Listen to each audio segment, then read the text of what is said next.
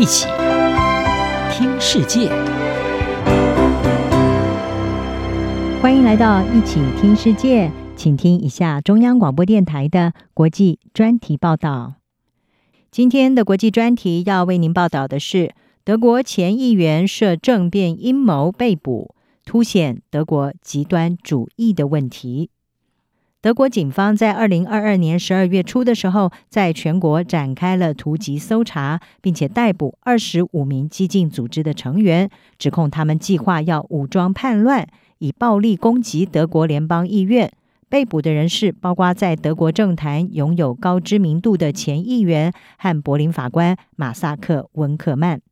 德国警方表示，还会逮捕更多的人，并且确认出五十多名嫌疑人的身份。德国政府也针对极端组织拥有武装力量，打算要收紧枪支管制法。此外，德国检方指出，被捕人士主要是一个极右派组织，叫做“帝国公民”的他们的成员，而这个组织不承认现代德国国家的存在。一名现年七十一岁、自封他是亨利十三世罗伊斯王子的人士，据信就是德国公民政治羽翼的首脑。这个组织涉嫌策划政变，推翻德国现行的民主体制，让德国复辟君主制，而且计划由这一位前贵族后裔来出任国家元首。其中，在德国社会具有声望、五十八岁的法官马萨克温克曼将会成为政变之后新政府的司法部长。而拥有崇高司法地位和权力的马萨克温克曼密谋推翻政府，也凸显出德国让人非常担忧的极端主义问题。专注于分析极端主义以及网络阴谋论的德国智库 SEMAS 的共同主席，也是社会心理学家兰博蒂他说：“这里真正引人关注的是，我们谈论的是社会身居高位的人，他们拥有一定的政府机构网络和访问权限。”因此，这件事非常令人担忧。此外，法官马萨克温克曼在二零一七年到二零二一年曾经是德国另类选择党的国会议员。他被捕也凸显出这个极右翼政党所代表的极端主义倾向。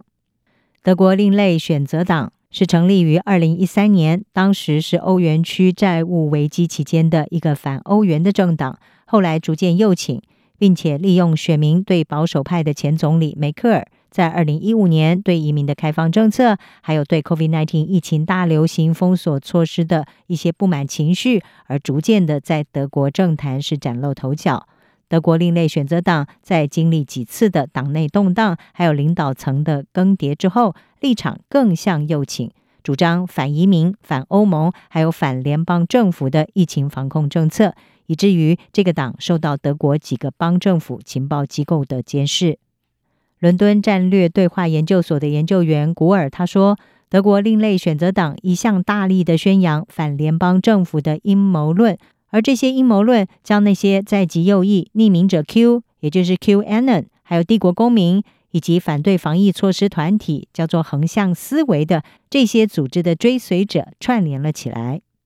因为德国另类选择党的激进宣传政策成功，使得这个党在德国全国范围内的支持率是百分之十四，也让这个党成为自第二次世界大战以来德国最成功的极右翼政党。不过，德国另类选择党在警方破获政变阴谋之后，是随即和马萨克温克曼切割，在同一天发表了声明，谴责政变密谋。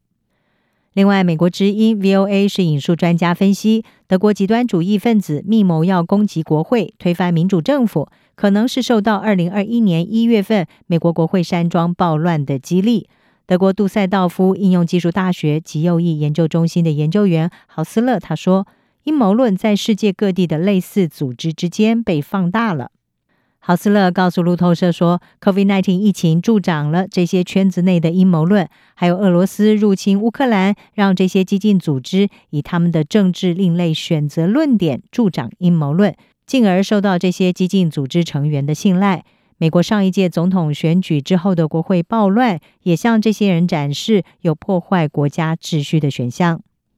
此外，专门研究极端主义的学者古尔，他是说。如今，在德国有许多激进分子，光是从外表是看不出来，已经不再是过去那些心怀不满、以年轻男性为主的新纳粹光头党。他说呢，现在激进分子包括的人群范围是更加的广泛，从二零二零年反疫情封锁的各类抗议活动当中就可以看到这一点。